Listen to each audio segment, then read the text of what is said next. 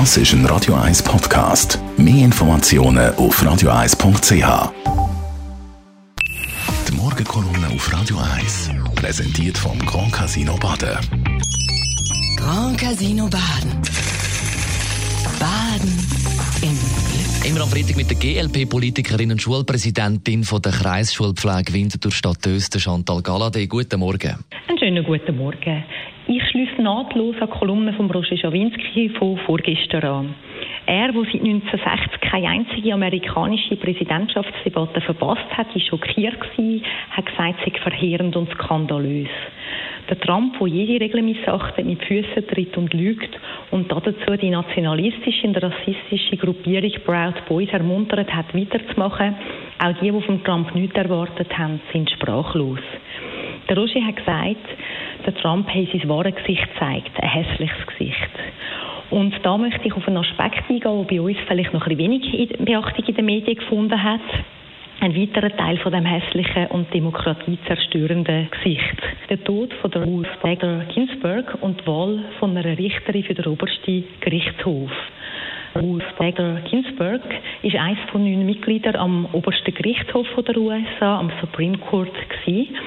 Und dort werden Fälle behandelt, die unter anderem Verfassung und Bundesrecht betreffen. Somit stellt der oberste Gerichtshof die Weichen für gesellschaftspolitische Themen und hat einen grossen politischen Einfluss.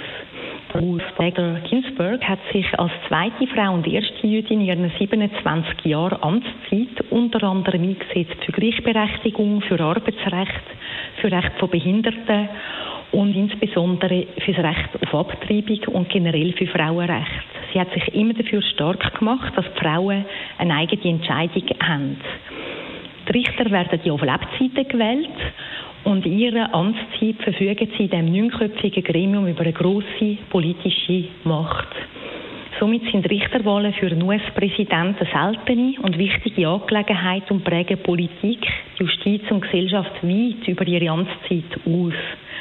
2016 ist Barack Obama in einer ähnlichen Situation gewesen.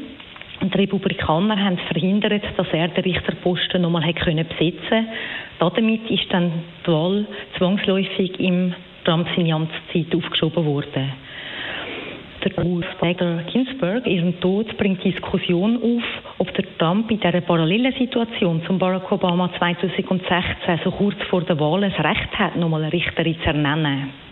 Der Donald Trump selber ist überzeugt, dass er das Recht hat.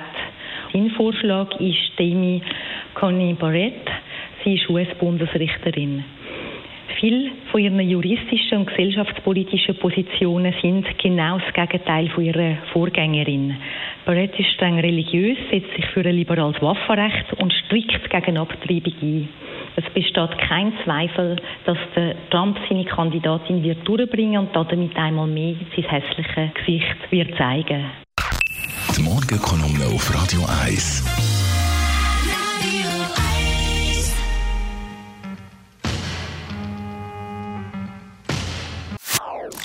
Das ist ein Radio 1 Podcast. Mehr Informationen auf radio1.ch.